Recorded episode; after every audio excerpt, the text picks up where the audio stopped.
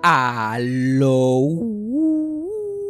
Bienvenidos a Eso fue Sarcasmo. Recuerden que si quieren apoyar este podcast lo pueden hacer a través de Anchor Listener Support. Anchor Listener Support es una forma de apoyar este podcast mensualmente. Lo pueden conseguir el link en la descripción del episodio. También lo pueden conseguir en mi bio de Instagram, que mi Instagram es Fabián Castillo PR. Recuerden que al final de cada mes se seleccionan dos personas de Anchor Listener Support de, de los diferentes niveles para que tengan la oportunidad si quieren, porque yo en verdad no sé si la gente quiere o no, pero si quieren, pueden tener una conversación conmigo y yo le puedo hacer un podcastito privado de lo que ustedes quieran saber y hablamos un ratito y compartimos y nos conocemos mutuamente. Ahora mismo en un par de semanas anunciamos los nuevos ganadores. todos los meses los vamos sorteando. Hago un sorteo de la gente que están suscrita por 9.99 al mes y después hago un sorteo de las personas que están suscritas por 99 centavos al mes y 4.99 al mes. Si no estás en la posición de aportar mensualmente por cualquier razón, pero quieres hacer alguna aportación, recuerda que también lo puedes hacer a través de ATH móvil. El ATH móvil es 407 624 7064. También a través de PayPal que el PayPal es fabianjavier94 gmail.com.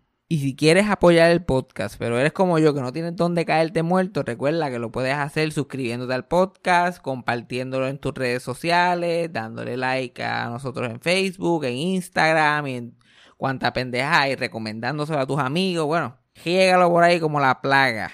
Play the thing. When you need mealtime inspiration, it's worth shopping Kroger, where you'll find over 30,000 mouth-watering choices that excite your inner foodie. And no matter what tasty choice you make, you'll enjoy our everyday low prices, plus extra ways to save, like digital coupons worth over $600 each week. You can also save up to $1 off per gallon at the pump with fuel points. More savings and more inspiring flavors make shopping Kroger worth it every time. Kroger, fresh for everyone. Fuel restrictions apply. Eso fue sarcasmo. Fue lo único que había. Eso fue sarcasmo. Lo escucho todos los días. Eso fue sarcasmo. En el trabajo tú tranquilo. Eso fue sarcasmo. Con Fabián Castillo. Yo tengo tan poco tiempo libre ahora que yo, empezando el podcast, empiezo a contarle un chisme a Cassandra, como que aquí privado. Y estoy like, pero espérate, espérate, hay que grabar esta mierda primero. hay que grabar esta mierda primero, después yo te cuento el chisme bueno de verdad. Chisme bueno de verdad. Y aquí, pues, porque es que no tengo, no tengo break, no tengo break. No. Chacho, suerte que estuve un año y pico jascándome el culo, porque si no, ahora ni me lo alcanzo. ni me lo alcanzo. Así empieza el capítulo 2 de The Fresh Prince of Clearwater. Estoy sentado en el patio. En el patio, porque este es el patio. O sea, que tiene el screencito y la pendeja. Una calor puta. Sudando la gota. Una casa llena de aire acondicionado, frito, una nevera dentro de la casa, pero no. Estoy allí sentado con Doña Socojo porque ella quiere estar más que ahí. Ajá, ok. Ella quiere estar ahí de, de sol a sol desde el amanecer de Dios, que yo me levanto, para porque ya mi tía se va a las siete y media, ya a las siete y media tengo que estar ahí con ella. Vamos para afuera y a coger todo el sol hasta las 5 de la tarde. Yo veo el sol completo, yo luego llegar, nublarme la vista, pasarme por encima.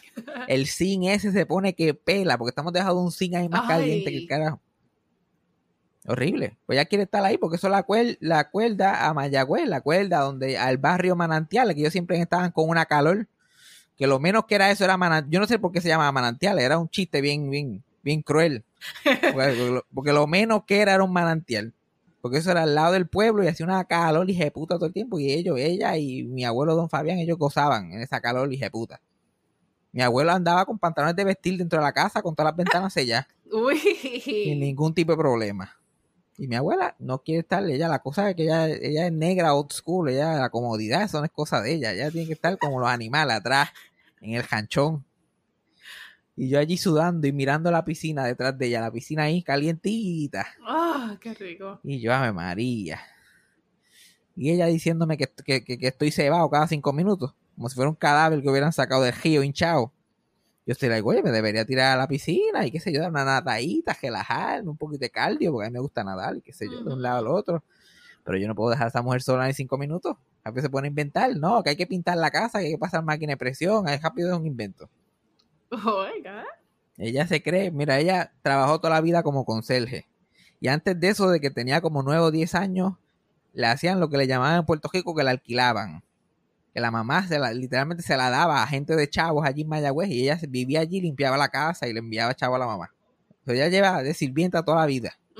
Ella todavía eso es lo de ella ve esa casa, ella se levanta en esta casa así de millonario y lo primero que empieza, coge el mapa y empieza, ella no sabe más nada. Yo, yo estoy seguro que esto no es mío aquí, so déjame empezar a limpiar.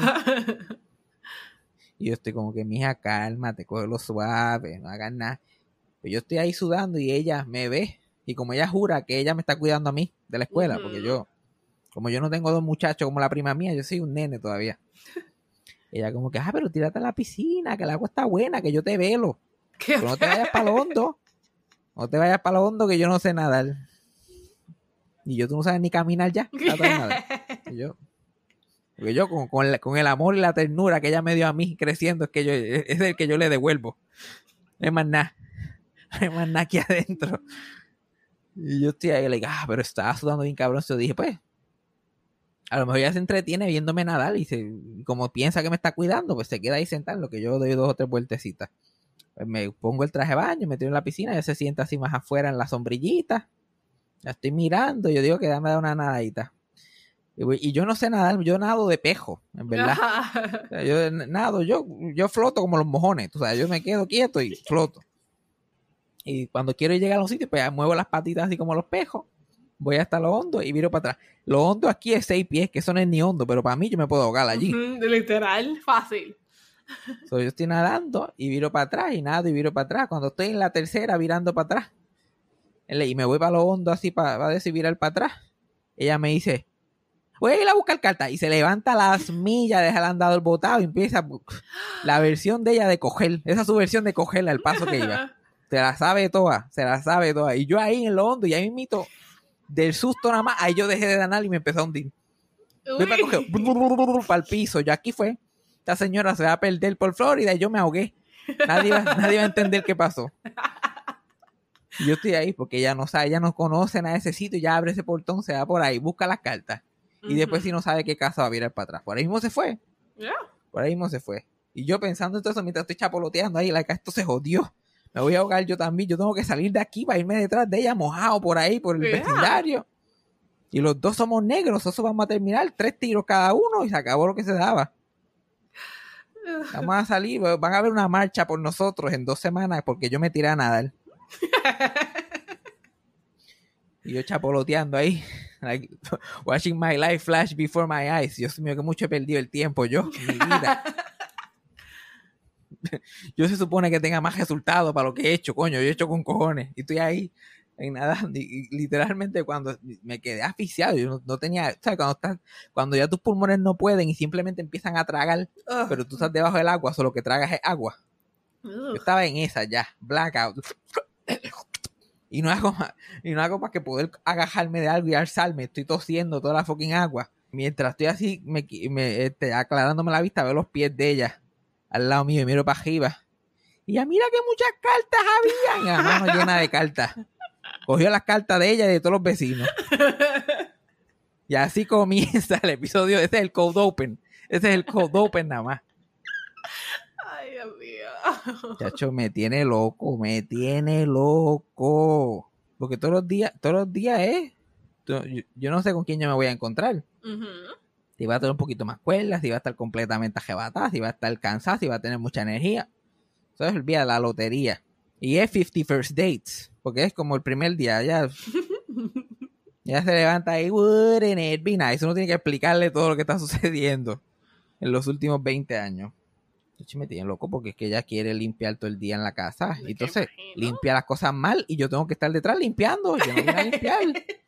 Yo no limpio la casa mía, voy a limpiar la de esta gente. Es que eso, es- es- yo, me- yo, nena, pero ¿por qué tú eres tan entrometida? ¿Por qué tú eres tan entrometida? Porque es entrometimiento, eso no es ni demencia, eso es entrometimiento.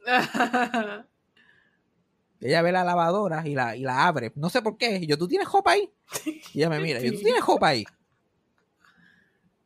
Ya, no, y Pepe está abriendo la lavadora. No, porque es que hay ropa aquí. ¿Y de, de quién es ella? Con los hombros. Eh, Yo no sé, yo no sé quién es, pero hay que doblarla. Ella lo que sabe es que hay que doblarla. Ella no sabe más nada. Eso es lo que le dice el cerebro. Chachi se pone. Gasta los papeles. El papel toalla se, pues, se lo come. ¿De verdad? Porque ella sigue arrancando y arrancando y arrancando para limpiar. Lo que encuentra lo limpia. Mm, Y sigue arrancando. Un papel nuevo para cada uno. Le escondí el papel toalla. Porque ya se, se, se estaba acabando. Pues viene ella, mira así, ve que no está el papel toalla, va para el baño de ella, busca papel de inodoro. A mojar, mojar el papel de inodoro y pasarlo así por el counter, que eso lo que hace es que se rompe. Y toda la chispa así, de, de- todo el counter lleno de papel de culo, así mojado, regado por todos lados. Y ella dijo, esto, no, esto como que no me está bregando. Cogió la esponja de fregar. Después que fregó los platos sin jabón, eso es con agua nada más, ya se cree que está lavándolos en la quebra, en los 40. Le echa un poquito de agua y los tira ahí, llenos de cantitos de avena, no importa. Ay, Dios lo saca después. Y se pone a pasar la esponja por el counter y por el fregadero y por el piso porque no encuentra el mapa. O va mancha por mancha, una manchita que ella encuentre, pasando la esponja, pasando la esponja. Y yo, pero ¿qué tú haces? Ahora hay que botar la esponja, qué sé yo, que me cojo la esponja, la boto. Pasa el día. Ella me voy a hacer café. Y yo rápido me estoy cogiendo detrás de ella, pero ella normalmente por lo menos todavía sabe hacer café la mayoría de las veces. Ok.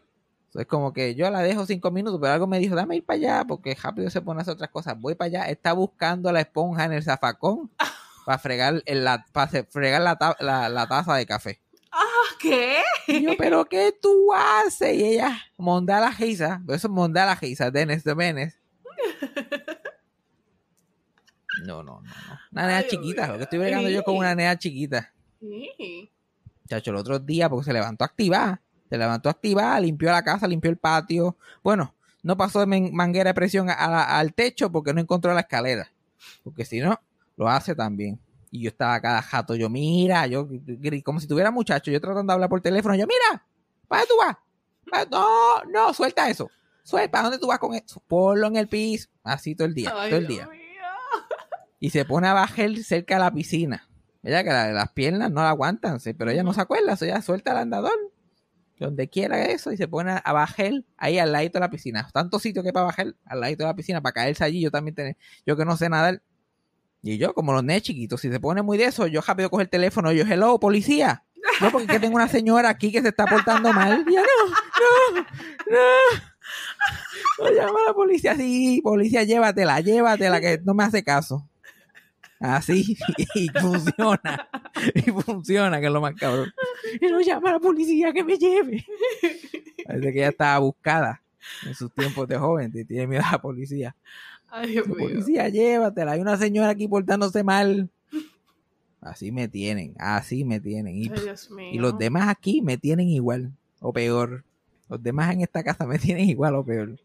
Si no fuera el primo mío que de vez en cuando me pasa unos bizcochitos premiados. Ajá. Si no fuera por eso, si no fuera por eso, no sé qué sería de mi vida. Porque aquí todo el mundo quiere janguear conmigo. Yo no voy a janguear con esta gente. ¿Qué es la que todo el mundo quiere janguear conmigo? Yo tan abojecido que soy ya, tan carismático soy. you can fake it. Este fin de semana vamos a janguear. Pero ¿quién dijo que yo que yo no quiero saber nada de ustedes? Yo estoy aquí porque qué medio y ahora vamos a janguear. En Clearwater, como, es- como es un centro cultural tan, tan interesante.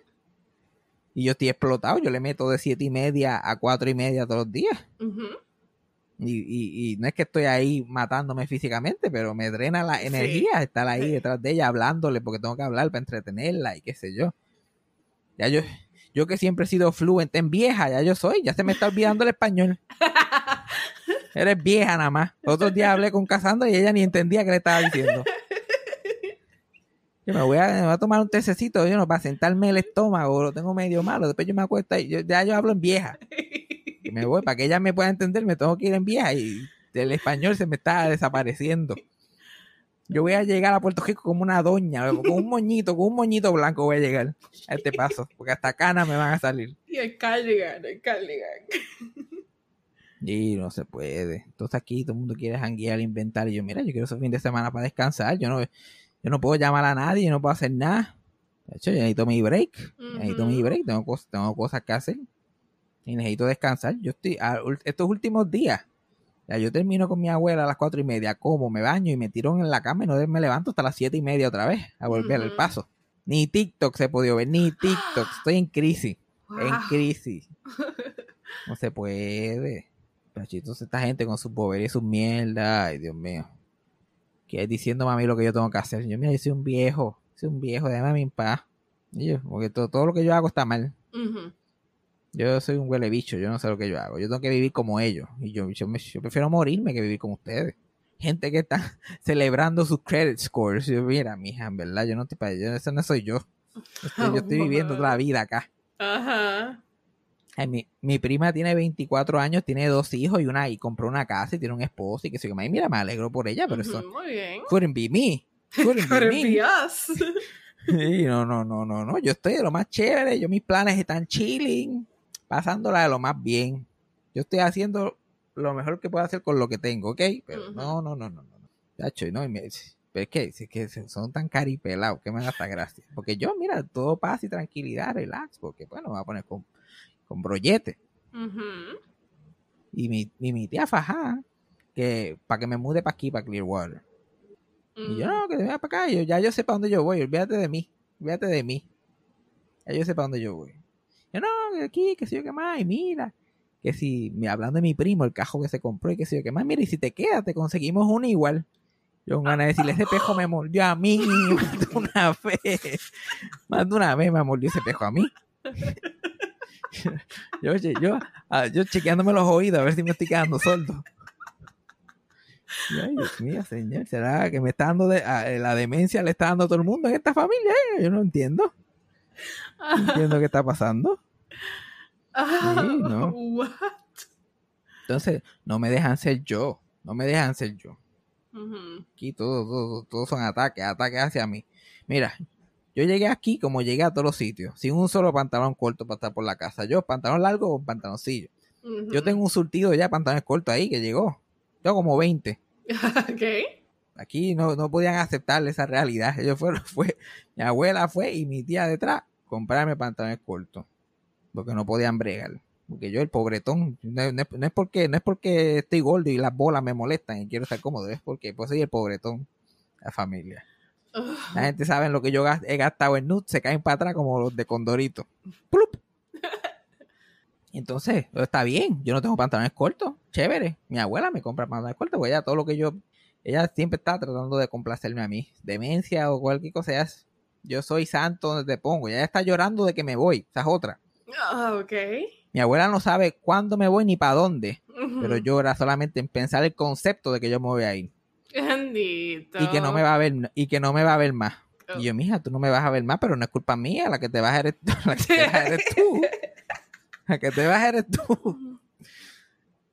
Ay, Dios, pero bueno. Sí que ya conmigo es una cosa, pero es una eh, Fatal Attraction, Nieto Edition. Oh, God. Y cada jato me dice, ¿qué tú necesitas? ¿Y qué tú necesitas? ¿Y qué tú necesitas? Y yo en mi mente, pues yo necesitaba un cajo, pero bueno, vamos a entrar ahí. Vamos a entrar en esa, porque pues no fue culpa tuya. Pero quieren comprarle, entonces como el pobretón, entonces mi tía, fuimos a comprar los pantalones cortos que mi abuela iba a pagar y eso, que ya fue como que no se le olvidaba, levántate, vamos a ir a comprarle pantalones cortos a este, y mi tía como que y media necesita, y yo, bueno, bueno, una media no estaría mal, qué sé yo, ay, una chancla, y yo, yo tengo chancla, yo tengo chancla, y no, pero es que estas chanclas siempre con el Quicksilver, yo no sé qué es con esta gente y el Quicksilver, son unas chanclas que uno usa por la casa, no entiendo. Unas chanclitas Quicksilver de 5 pesos allí en Ross. Y yo, yo tengo chanclas, ¿tú no has visto mi chancla? Y ella, no, pues ponte, no, vamos a comprarte esta. Y yo me jodí, ya era mi chancla. Lo que yo uso para cubrir mi pie, no está, no está el pie, no, no, no da la talla en esta casa tampoco. Está bien que no tengo pantalones, pero, pero chanclas tengo. Ah. Si me dejan, me, si, si me dejo, me, de- me meten en una barbería ni sin darme cuenta. Porque ahora no dicen nada después de los años que estuvieron torturando, pero ellos odian este pelo, ellos odian este pasurín. Mm. Ahora no dicen nada, pero y yo, y yo cada vez con el pelo más salvaje más que para joder, más que para joder. Y, y cada jato como que mira un trabajito de eso tú puedes conseguir. Ugh. Ah, mira un trabajito, yo me puedo conseguir un trabajo lo que sea, yo no soy ningún morón. Lo que sea puedo conseguir un trabajo. Pero no quiero, mucho menos aquí. Mucho menos aquí. Es un problemita. Los problemitas de toda la vida, en verdad. Sido toda la vida. Ajá, exacto. Pero ya como uno es adulto y lo ve así de más lejos, y especialmente ajebatado, que eso es otra experiencia. Otros días mi primo, mi primo llega y nos pusimos a jugar poquino así con mi abuela, entre él y yo, pa, pa, pa, y él se está comiendo un bizcocho. Y yo. ¿y quiere bizcocho? Y yo, nah, no quiero, a mí no me, me gustan las cosas dulces. Y él, ¿estás seguro que no quiere? Y yo, no, no, no quiero. Y yo, espérate, este, y él, y yo, ah, chacho, haberlo dicho antes, me comí la mitad. Y pensarlo dos veces, pa, pa, pa, pa. Y yo me había comido otro antes, completo. Pero como me quedé dormido tan rápido, no había sentido efecto. Simplemente dormí. Ujú. Muchacho, y me quedé ahí despierto jugando poquito. De momento, ¡cu! Y empecé a experimentar toda esa dinámica por primera vez bien arrebatado. Yo, ah, anda pa'l carajo. Y mi abuela jodiendo, y mi tía jodiendo, y que se llama, y el esposo de mi tía, que es un huele bicho, jodiendo también. Y yo le estoy contando a ellos lo que mi abuela hace durante el día, a mi tía específicamente, para que sepa, pues, hoy estaba más activa, porque ella está un día activa, hasta otro día que parece una planta, pero cansada que está. Yo hizo esto, hizo lo otro, que se pone a, a limpiar el patio, literalmente a jancar jamas y cosas, y a limpiar el patio y full, y a doblarse hasta abajo, y a hacer las cosas bajo el sol sin importar nada. Yo le estoy contando y el esposo de mi tía viene y dice, no, eso yo lo limpio toda la semana y qué sé yo, qué más está así ahora, porque dando excusa como que, como si a mí me importara, yo, nene, pero qué Ajá. acomplejado tú eres, acomplejado. Ahora que yo me, y ahí como que me dio la alegría, por esto es que esta gente jode tanto si son unos acomplejados. Literal ahí, 27 años después que yo estoy like, oh, hay un, un realization ahí en el counter de la cocina. Yo, anda pa'l carajo. Y yo le estoy diciendo de ella limpiando el piso con el de eso y qué sé yo qué más. Y ah, no, antes estaba peor. Cuando estaban los nenes de tu prima, estaba peor. Y yo, qué acompleja. Ahora está, ahora está defendiendo la casa. Yo no dije que la casa estaba sucia. Yo dije que ella estaba limpia. Bueno, eso fue un realization ahí que olvídate. Yo, eh, es increíble lo que la marihuana hace. Es increíble. Si tú no tienes tu licencia de cannabis, sácala. Que por cierto, eso es algo que Florida le está ganando a Texas. Aquí está la licencia genial. medicinal. Y Texas quedándose atrás, como Exacto. siempre. Como siempre. ¿Qué espera, Texas? ¿Qué espera? Pero anyway, eso ha sido mis días. Yo no sé quién la está pasando peor, yo o Roberto Cortés. Porque Roberto Cortés la está pasando mal. ¿Qué hizo Roberto? Ay, el pobre Roberto Cortés. By the way, guapísimo ese Roberto Cortés. Porque yo estoy tan abugido que yo me estoy ligando a todo el mundo. Ese hombre le queda. ¿Te acuerdas de Roberto Cortés, verdad? El que da el tiempo ahí en Telemundo y qué sé yo. ¿Qué más hombre de los más guapos? No me acuerdo. O sea, el, nombre de verdad me suena, pero no, me, no le pongo ca- cara. Que daba el tiempo en Telemundo y tiene una vocecita Ya, él como que. Yo era de Notricentro, yo era de Notricentro. Ay, Dios mío, no puede ser. Pero, Robert- pero Roberto Cortés es más, él es más serio que un chavo de pan siempre. Ok. Y entonces lo tienen allí payaseando todo el fucking tiempo ahora. Porque parece como en, como en guapa, tú sabes que está Titia Ixa y se ponen a bailar cumpleaños y pendejadas. Ay, tienen no- desde que se murió Keila Hernández, Noticentro es Despierta América. Hacen el baile, se ponen los sombreros, una mezcla entre Despierta América y Sábado Gigante que no hay, no tiene pie ni cabeza. Me parece que quieren hacer lo mismo con, con los de Telenoticias. Y tienen a Roberto Cortés, que él solamente da el tiempo En hoy día Puerto Rico por la mañana y en Alexandra a las 12. ¿Por qué hay que darle el tiempo tanto cuando tenemos el tiempo en el celular? No sé. Pero eso es cada 15 minutos. Ahora vamos con Roberto otra vez. Roberto, ¿qué ha pasado? Pues nada, más o menos lo mismo. En algunos sitios está lloviendo, en otros no. Seguimos contigo, Alexandra. Algo así. Y la está pasando mal porque él es, bien, él es serio. Se ve que es un hombre serio y no está para, se ve que odia estar allí, no está para la mierda. Y Alexandra siempre le está buscando conversación estúpida. Entonces, que Alexandra tiene que tirar para donde él y hay ese momento awkward entre ellos dos. Y Alexandra siempre quiere hacerle un chiste. Ajá. Él, está, él se le ven los ojos, like, tírame a mí, ya, puñeta, no empiece con la mierda. Los otros días estaba hablando de. Alexandra estuvo como media hora hablando de una foto que había puesto Alex Rodríguez. Mm. Que, que si ya sabes que se J-Lo se dejaron y la mierda. Y que él había puesto una mesa. Habían tres, pero él había puesto una mesa para cuatro. Ay, ¿para quién era esa, ese otro plato? Eso fue una señal para J-Lo, para que volviera. Que si la madre los tomates, que si dale. Que si él tenía una camisa negra, bla, bla, bla. Y al final dice, pero lo más importante, ¿quién tomó la foto? ¿Quién tomó la foto? Y me entonces Roberto aparece. Ahora vamos con Roberto en el tiempo. Roberto, ¿quién tú crees que sacó la foto? Y él, pues, ¿y Roberto, ¿quién sacó la foto?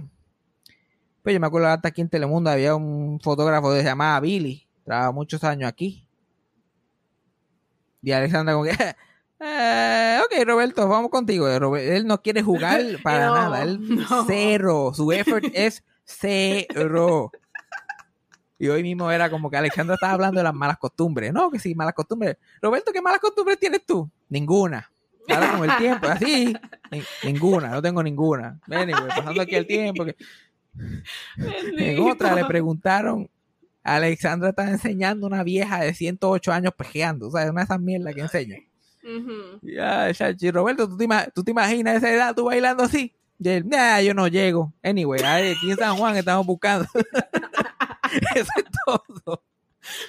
Roberto Cortés, yo dando el tiempo, teniendo que interactuar con Alexandra. Nah, mija, yo no llego. Anyway, en la zona del área oeste tenemos aquí. Desde ese, desde ese día que, que se tiró eso del fotógrafo ahí bien mierda, parece que le dijeron, no, tienes que contestar algo. Y él la- se las tira rápido y sigue para cortarla. No, yo no llego, olvídate de eso. Anyway, aquí está. Pero así Ay, mismo, te lo digo, pasó. Chacho. Y gracias a Dios a Susa Epifanio, señor. Gracias a Dios esos dos, porque esos dos los que me tienen cuerdo a mí. Son los dos que me tienen cuerdo. Mira, que yo estoy haciendo el almuerzo, yo escucho la musiquita, yo paro. Yo, no, yo tengo que ver este sketch completito. Mi abuela, mi abuela se para con la escoba, ya bajando, se para así con la escoba, a ver. Paralizado. Clearwater se paraliza, son 11 minutos cuando Susa Epifanio se arrancan. Así de, anda, para el carajo, aquí fue. Y me he fijado unas cosas, me he fijado unas cosas de ellos dos, que hay que, Mm. hay que también, hay que decirlo, porque si yo los pelo cuando hay que pelarlos, también se los doy. cuando Esos dos han, han evolucionado, ahí con su pendejo, con su meneito mongo, han, han evolucionado. Hay muchas cosas que ellos no hacen ya, que me he estado fijando, ahora que los estoy viendo muchos días. Ajá. Me acuerdo que yo siempre, te- que esto todavía está como que medio al garete, pero por lo menos están tratando. La, la alcapurria, ellos siempre tenían la alcapurria bisexual, lo que le llamaban, porque era una alcapurria bien grande y tenía un Mm. montón de cosas y ellos no sabían si era hombre o mujer, solo le decían la bisexual. Imagínate, para los tiempos que fue esto, esto fue para los 80. Ujú. No sabían si era hombre o mujer, solo le decían bisexual. Imagínate ese disparate. Ahora le, ahora le llaman la trans. Ahora le llaman la trans. Y yo, like, pues, están tratando por lo menos, pero. Not yet. It's- that's not it. No estás ahí todavía. Pero, Epifanio dejó de picarle el juez a las mujeres. Epifanio ya no está con bellaquera con la gente.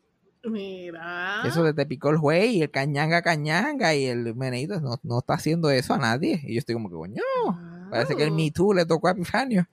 Le tocó de cerca. Ahora lo, que, ahora lo que hay que hacer es lograr que Víctor Alicea deje de estar toqueteando a los hombres en vida real. Eso es lo único que falta para. Estamos que todo esté, mira. Pero yo no sé, yo no sé si fue Alexandra que dijo, a mí no me venga cosa pendeja. O una decisión de él que está como que, mira, ya creo que ya no estamos en el momento para hacer eso, pero se lo aplaudo a quien sea que fue, se lo aplaudo. Los otros días Epifanio se tiró hasta un todes y yo por poco me muero de la risa. Porque estaba ahí, no, porque todas y todos, y ahora se dicen todas, ¿eh? ahora se dicen todas, déjame decirte. Y se tiroteó así todas, cómo hacer. Y yo, yo mira para allá. Gracioso e inclusivo, qué concepto. Qué concepto. Qué concepto. Hay que dársela. Si no fuera por eso, doy Roberto Cortés agriado, muchacho. No sé qué sería, no sé qué sería de mí, de verdad. No sé qué hubiera sido de mí. Roberto Cortés, este tipo está cabrón. Este tipo está cabrón, hay que dártela. Tú sabes que se ha muerto todo el mundo, tú sabes cómo es. Ha se sigue muriendo Raimundo y todo el mundo. Yo tengo que estar, yo estoy jodido teniendo que hablar que todo el mundo. Pero se me han escapado unos cuantos, porque se me han escapado unos cuantos y se me escaparán, porque yo no puedo. Sigue este tajo. Ajá, imposible. Tengo que hablar de otras cosas. Esto no es, esto no es- se murió esta semana con Fabián Castillo. Esto hay que hacer otras cosas. Una que se me, que, que quería mencionar, que se murió ese tío, ya debe estar en hueso. Se murió la misma semana de Albert Rodríguez. So, ella se jodió. La, la viuda de Don Rickles, se llamaba Barbara Rickles, se murió. Este, esto, los otros días que quería mencionarla. Ella ella que yo, porque yo dos, Don Rickles es mi comediante favorito, estando pero favorito, no me canso de verlo. Y ella era esencial para él porque ellos eran uña y tieja, de esos matrimonios que esos siempre estaban juntos, eran mejores amigos, iban a todos lados juntos, No.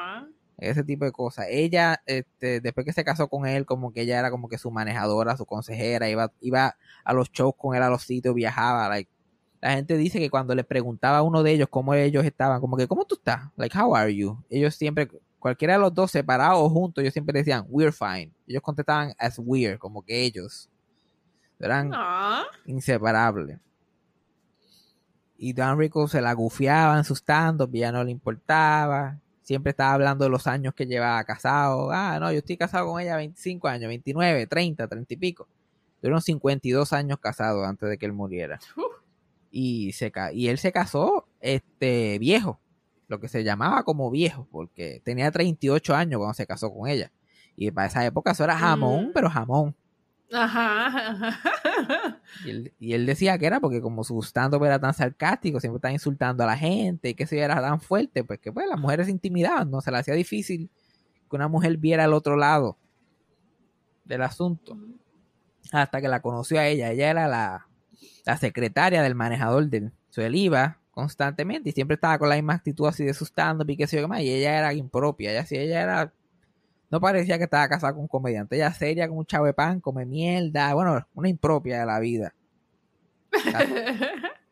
Y él iba, mira, ¿te puedo ir a ver a fulanito? Y ella como que, what is it in regards to? Y él como que, I'm a butcher, I'm selling meat. Por eso quiere ir a conocer a la gente este. Él, with that attitude, you won't get in to see him. Y él parece que le gustaban las impropias y quedó muerto y podrido. Ese mismo día. Y quedaron locos. Se casaron, tuvieron muchos años juntos. Y cuando él murió en el 2017, ella todavía hacía sus cosas y qué sé yo, porque era más joven que él. Él tenía 90, ya tenía como 80. Y se, y se mantenía entera. Era una mujer que siempre estaba de punto en blanco. Parecía que tenía 65. Ujú. Y ella pues se mantuvo activa y qué sé yo, salía a comer con sus amigas, qué sé yo, pero el resto de su día se dedicaba a él todavía, como que organizando sus archivos, manejando su social media de él. Todavía ella tuiteaba, posteaba fotos, buscaba fotos viejas, las posteaba. O sea, ella, literal, ella no podía, ellos dos eran tan inseparables que ella se dedicó a él hasta en la muerte, no podía como que dejar esa parte de su vida atrás. Y yo siempre los veía en Twitter cuando él estaba vivo, ellos dos juntos, comiendo su pejito, que ellos tenían un pejito, ya yo estaba todo involucrado en su vida. Y Dan Rickles pues se murió a los 90. El año pasado se murió el pejito en medio de la pandemia. Y yo me enteré por Twitter. Y entonces ahora en marzo pues se murió ella. Se murió la mañana de lo que hubiera sido su aniversario de boda. Oh my god. Súper, súper. Yo, like, ¿a quién lo hubiera? Esa gente que eran tan locos con su aniversario de boda y siempre lo celebraban y lo decían. Like, ¿Cuántas parejas tú conoces que dicen los años que llevan juntos todo el tiempo? Hay gente que ni se Todo acuerda. Como que no, 27, 32, no, no solamente 30, no redondeando, es como que ahí Ujú, 51, exacto. 52, que fue lo que estuvieron juntos. Hubiera sido el aniversario, creo que 57 o 56, y se murió. Cosa hija de puta. Lo quería mencionarla, nunca la pude mencionar porque ahí se murió Albert Rodríguez y, güey, se, y se quedó con la noticia de esa semana. Claro. Otro que sí se murió esta semana, que también quería darle un honorable mention, es Charles Grodin, que es un actor principalmente de comedia, que en los 70 y los 80 estaba pegado, pegado, pegado. Y todavía la gente habla de él, porque salió muchas películas clásicas. Una de ellas, Clifford. Yo no sé si tú has visto la película Clifford. Yo la vi un día pensando que iba a ser del pejo, cuando era chiquito. Y es de básicamente Martin Short, que ya tenía como 40 años en ese tiempo, hizo de un nene chiquito insoportable, como que de- como un Dennis the Menace type, pero se llamaba Clifford. Y Charles Grodin tenía que ser el papá de este viejo de 40 años, así a los chavos del 8, haciendo de un nene chiquito. Que es una premisa súper estúpida y tú piensas que no va a funcionar, pero ellos dos lo dieron con tanta seriedad que tú hasta se te sale una lagrimita viendo a Clifford. Hasta una lagrimita. Después que te ríes te sale una lagrimita. Pero además de ser un actor bien este, reconocido en Estados Unidos, él se ganó su su estatus legendario como invitado en los talk shows. Porque él odiaba hacer los late, los late night talk shows estos. Los odiaba hacerlos, se ponía nervioso. O sea, que muchos actores que son buenos no tienen personalidad. Ellos, ellos son las personalidades que le dan libreto, si no, ellos son nada. Y él, para estar menos nervioso y para tener algo que hacer, empezó a adoptar un personaje cada vez que iban estos shows de un tipo insoportable, que no quería estar ahí, que esto era una pérdida de tiempo, que era agresivo con el host. Coño, y lo hizo una vez en el Tonight Show con Johnny Carson, muchacho, y pegó. La gente se lo gozaba a todo. Y después siguió haciéndolo con Johnny Carson, con David Letterman, donde quiera que iba. Y se convirtió tan popular que en los 90 tuvo hasta su propio talk show para tener ese, per- ese persona. Que este tipo Ajá. hizo eso años antes que Steven Colbert, que Steven Colbert después hizo un talk show con, con un personaje falso y toda esta pendeja. Esto fue años antes. La primera vez que lo hizo, él, él estaba vendiendo su libro. Y de momento mira a Johnny Carson y le dice, ¿a ti te importa lo que yo estoy diciendo? A mitad de, de- de- ¿a ti te importa lo que yo estoy diciendo? Y todo el mundo se quedó like, A ti genuinamente te importa lo que yo estoy diciendo. Yo no sé, a ti no te importa nada lo que yo estoy diciendo. Yo, yo estoy aquí para llenar el tiempo, para que tú te ganes los chavos y te vayas. Y, ya, y él estaba like, ah, parece como que se quedó así sorprendido, pero cuando el público se estaba riendo, pues le siguió la corriente.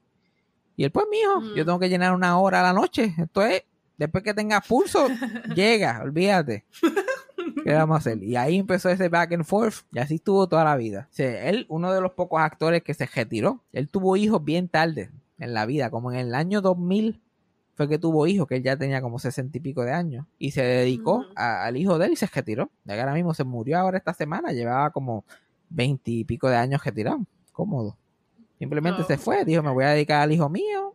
Olvídate de gesto, ya yo tengo chavo. Se fue a vivir una vida tranquila en los suburbios de Connecticut hasta ahora que, que falleció, tenía 86 años, que vivió toda su vejez, se olvidó de- del estrellato de Hollywood, de todo, y dije, eh, para mierda, tú sabes, porquería, donde murió. Pero el otro que se murió esta semana, Ay, Dios mío. las gotitas del saber son de esta persona, es del, stand-up comedian Paul Mooney, que se murió a los 79 años esta semana, y que es una de las personas más importantes del stand-up y más underappreciated, porque él nunca fue la, él era tan dedicado a lo que él hacía y lo cómo lo decía y todas esas cosas, que nunca fue una estrella, literalmente nunca. Como que nunca pudo hacer eso. Porque él era negro y su causa era como que todo lo que él sentía sobre la gente blanca, sobre las, las relaciones entre las razas, entre los blancos y negros, todo eso él estaba constantemente, sin ningún tipo de, de mesura, hablando de eso constantemente y ponía a la gente blanca incómoda. Y si tú pones a la gente Ajá. blanca incómoda, se te va a hacer difícil. Tú tienes que ser pues un Eddie Murphy que entre una cosa y la otra, pues Nice guy. exacto, ajá. entra con el nice guy y después empieza a dar puño, tú sabes, tienes que entrar con, y él nunca entró con el nice guy, él ni cojones me tienen. Como pudo entrar al mainstream es que él se convirtió en el, el escritor de Richard Pryor. Richard Pryor era fuerte también, pero como que sabía jugárselo y era tan, tan bueno haciendo stand-up que pudo llegar al mainstream y Paul Mooney le escribía mucho de su stand-up y muchas de sus cosas. Cuando Richard Pryor hostió Saturday Night Live en su primera temporada, que fue como el, el séptimo capítulo del programa, hicieron un sketch que, que porque uno de los de las cosas en el contrato que Richard Pryor hosteara era que este Paul Mooney tenía que ir a escribir también, porque era que le escribía las cosas. Ok. Y eso lo jodieron y que si no, que si ese tipo no tiene experiencia, que va, va, va, y bli, bli, bli. Lo entrevistaron 90 veces NBC, el productor de SNL y también. Y él escribió un sketch basado en eso, como que en la entrevista y cómo se sentía y se convirtió en un sketch legendario que era Chevy Chase y estaba entrevistando a Richard Pryor para hacerle un conserje en, en- en algún sitio. Él estaba terminando la entrevista y le, y le dio un word association. Y el word association empieza tranquilo, pero después se empieza a poner como que agresivo. Porque Chevy le dice colored y él como que honky. Que honky aparentemente era un insulto para gente blanca en algún punto. Mm, Y tal cosa, honky. Y sigue diciendo cosas, honky. Y Chevy Chase se molesta. Y en el 1975 aparentemente se podía deci- decir, Chevy Chase lo mira directo a los ojos y le dice, nigger. Y Richard Pryor le dice, dead honky. Y eso fue, eso fue histórico porque es la primera vez que alguien blanco dice una cosa así. Que un hombre Ajá. negro le canta, la, le canta, yo te voy a matar. Como que esa interacción, bueno, Dave Chappelle, que ahora es uno- el mejor stand-up comedian vivo, dice que ese momento fue la vida del completa. Él dijo, cuando yo vi a Richard Pryor guapeteándosela ya a Chevy Chase en ese sketch, yo dije, no, yo puedo hacer lo que me dé la gana a mí. Yo puedo hacer lo que me dé la gana a mí. Y, lo, y ese sketch lo escribió Paul Mooney. Un, un hombre que solamente escribió una semana en Saturday Night Live y hizo uno de los sketches que todavía la gente está hablando de eso. Dang. Pero él se jodió, él, él, él nunca pudo salir de esa, de esa etapa de, de stand-up comedian como que moderately successful. Y él trabajaba en el Comedy Store, que él vio a todo el mundo en el Comedy Store entrar, hacerse estrella, salir y él se quedaba. Eso también se convirtió bien bitter después con el tiempo. Y entonces más, Es que me imagino. más jodía con, con esas cosas de la raza y que si más, porque era más cierto, cada vez era más cierto. Yo canto las verdades aquí, la gente me dice, ay, tú eres muy agresivo.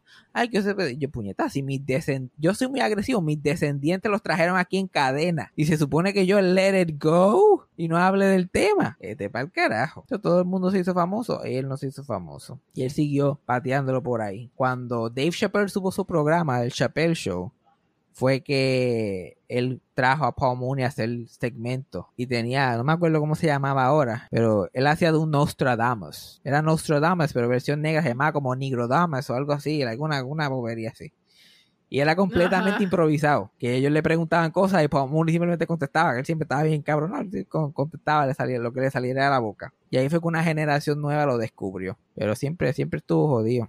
En los años recientes han habido acusaciones de, de Paul Mooney y ciertas cosas nebulosas. Porque Paul Mooney era no- dicen que era bisexual o que era gay. Obviamente a él le gustaban los hombres. Y él era así bien amanerado, era así como yo, y como usaba las manos mucho y pendejada, como que se, le no- se ve- se le veía esta cosita así, que sé yo qué más. Y Richard Pryor era bisexual también, y ellos se revolcaban, ahí olvídate, porque escribían juntos, trabajaban juntos, se metían un montón de droga y también se mamaban los bichos si había que hacerlo. Pero siempre, claro. pero siempre Como lo tenían, siempre lo tenían, ese es platónico, tú sabes, platónico, eso no es bicho, pero eso es de amigos nada más. No homo. Y no, homo, cabrón, no. No, pero era verdad, porque yo, porque Richard Pryor vivía bien confligido con esa pendeja. Él nunca dijo eso públicamente, ni Paul Mooney tampoco. Ahora es que, que si los hijos han dicho dos o tres cosas, como que jugándoselas ahí, pero nada, nadie ha confirmado, pero es bastante obvio. Ya a este, a este punto Ajá. es bastante obvio. Porque entonces cau- causaba mucha, muchos problemas entre ellos. Porque ellos, se, es como antes, tú sabes, que la gente, ay no, se embojacha y se pone, ay Dios mío, cuando se embojacha se pone así. Pero no, no era eso. Ajá. Y ellos mismos, como no había esta educación de sexualidad y que se se confundían, decían, puñeta, pero si a mí me gustan las mujeres, porque de momento miro a este tipo y me da como que esto, yo me, ¿sabes? Una de las razones por qué esta gente se metía en tantas drogas, porque que no, no, sus mismas mentes no los dejaban ser felices, se cuestionaban todo lo que hacían en vez de hacerlo y ya. Pero en el 2019 salieron acusaciones el guardaespaldas de Richard Pryor sacó con un libro, o sea que venden libros todos, hasta la cocinera, todo el mundo que trabaja con alguien, Sí, eventualmente todo el saca su libro el jardinero. su tell-all. El que Cassandra va a sacar de mí algún día, el tell-all book, tú sabes. Pues ellos, Just get ready. ese es el retirement plan de esta. Así que yo tengo que hacerme famoso para poder vender ese libro, porque si no, la gente lo va a leer y dice, pero si esto es lloriqueo nada más. Este hombre no hacía más nada. Todo lo demás yo lo sabía. Todo lo demás yo lo sabía. Anyway, pues él dijo que Paul Mooney había violado el hijo de Richard Pryor a los 13 años. Richard Pryor Jr. Y Richard Pryor Jr. eh, también en la su vida adulta salió del closet gay y qué sé yo qué más. Y le preguntaron a Richard Pryor Jr. y él dijo que él había sido violado a los 13 años, que era cierto. Y le preguntaron que dijera el nombre. Él dijo, yo no voy a decir el nombre, no voy a decir quién fue, pero eso, es- eso es un hecho, eso pasó. Me violaron a los 13 años, fue otro hombre, bla, bla, bla. No dijo quién era. Cuando fueron a donde Paul Mooney, Paul Mooney tenía Alzheimer's. Esto fue en el 2019. Ugh. Paul Mooney tenía. Alzheimer, no sabía nada, no le pregunten. Él estaba retirado de la escena completamente. Los hijos, dos hijos gemelos que también hace stand-up, fueron los que hablaron por él, negando que tenía Alzheimer y demencia. Yo, no, le- porque le preguntaron Ok. eso y dijeron que él está lo más bien. No, pero tiene algo, él está lo más bien. Ay, y eso, él era gay, o es gay, o qué sé yo más. Pues, él no estuvo a nosotros, no puede ser gay si no estuvo a nosotros, será bisexual. y entonces, si, si alguien tiene un problema o le importa su sexualidad es por homofobia, ¿qué importa lo que sea él? Yo no estoy diciendo que sea algo, pero ¿qué importa lo que sea? Su legado está segura. Bueno, yo la defensiva ahí. Toda. Ajá. Y mire, y eso que violó a fulanito. Y él, ¿tú le escuchaste mencionar el nombre? Porque yo no lo escuché mencionar el nombre. Él la comay de momento. ¿He mencionado el nombre yo? ¿Él mencionó el nombre? Nadie mencionó el nombre. Con ese nebuleo que se fueron. So, no se sabe qué pasó ahí. Pero, pues, había muchas drogas involucradas, había mucho self-hatred, había muchas cosas pasando a la vez en esa década y en esos años que esa gente trabajaron juntos. So, no sé qué pasó ahí. Pero sí, entonces Paul Mooney, los hijos que quiere, estos hijos stand pero wannabe, porque estos dos se tiraron a stand-up comedians cuando ya él estaba enfermo y viejo. O sea, no fue que él estaba como que estos son mis hijos que hacen stand-up. Y se pasaban haciendo Paul Mooney Presents en diferentes ciudades con otros comediantes. Y después la gente iba y Paul Mooney no estaba ni por los centros espiritistas. No, no, pero esto es Paul Mooney presentando. Y yo, coño, presentando no está ni aquí. No, está en su casa, cogiéndolo suave, tú sabes, porque él está mayorcito ya, porque bla, bla, bla. Y yo, mayor, si, si, si ese hombre estuviera, si ese hombre por lo menos tuviera acuerdo, estuviera ahí haciendo stand porque él, que esos, esos viejos, aunque no se puedan ni parar, se sientan a hacer Y que no me vengas a decir a mí que él está acuerdo de mente, pero no qui- quiere estar ahí, porque eso es embuste. embuste. Eso fue, le sacaron el juguito ahí a lo- los años que le quedaban y lo mantuvieron callado y pa, pa, pa, pero mira, se murió. Se murió a los 79, que tampoco es como que para estar hecho. Si, si supuestamente él estaba tan bien como ellos aseguraban, que solamente estaba cansado. Pero el gran Paul Mooney, hay que dársela. Él, eh, cuando, cuando escribí, cuando Richard Pryor le dieron su propio show, The Richard Pryor Show, él casteó Paul Mooney y entre Paul Mooney y Richard castearon todos desconocidos, todos, que si tú, que si, y todos se convirtieron famosos. Uno de ellos es uno de ellos Tim Reed, que terminó siendo el papá en Sister Sister y también lo ven en todos lados. Otro era John Witherspoon, que fue un stand-up comedian que se murió también y salía en 20 mil cosas. Robin Williams, la primera aparición de televisión de Robin Williams fue en ese show. Uh, le dieron la oportunidad y a mucha gente negra y a mucha gente blanca. Un hello. Tampoco era que ellos eran. Porque cuando Paul Mooney se ponía bien agresivo, rápido empezaban, like, no, eso es reverse racism. Reverse racism, lo que están haciendo Paul Mooney. Sin embargo, le daba oportunidad a gente blanca. Gente blanca estaban entre sus mejores amigos y toda la cosa. Pero la gente se ponía incómoda cuando él se ponía a decir las verdades, cuatro verdades en la cara. Bueno, no se me está quedando nada, ¿verdad? Si ya probablemente mientras grabé esto se murieron tres personas más, pero eso se quedan para la semana que viene, si acaso. Y si So, son, y si, y si hay algo que decir, y si hay algo que decir, porque de qué voy a decir yo de Rey Reyes, ¿qué voy a decir yo de Rey Reyes? Que, que, que- que también lo violaron ahí en menudo, ¿no? Yo- ya yo he contado eso ya, se puede estar haciendo eso todas las semanas, o ¿qué le vamos a hacer? Pero ¿qué hemos aprendido hoy? Si es que hemos aprendido algo, Cassandra, ¿qué hemos aprendido? Que tu abuela hay que, qué sé yo, encadenarla o algo, I don't know. Yo no sé, Mira. yo no sé, yo estoy que me la, que no me- te vayas a nadar más nunca. yo me la voy a la llevar para. Puerto Rico a hacer patio. La voy a llevar a Puerto Rico a hacer patio y a hacerme de dinero. Ahora sí que yo voy a salir de pobre. He aprendido que Roberto Cortés la está pasando mal. Está pasando mal. Roberto Cortés está Pero ¿qué le bastante alto de Alexa. No, ese hombre está guapísimo. Yo no sé, yo lo miro, de- yo lo miro de y para abajo. Yo, ya quisiera yo ese verme así. Desde que se afeitó el bigote para acá, eso ha sido. Yo creo que la actitud también, porque a mí me gustan los bad boys también. Cuando lo veo no siguiendo instrucciones también. rápido. Ay, Dios mío, el corazón me empieza a latir, tú sabes cómo es.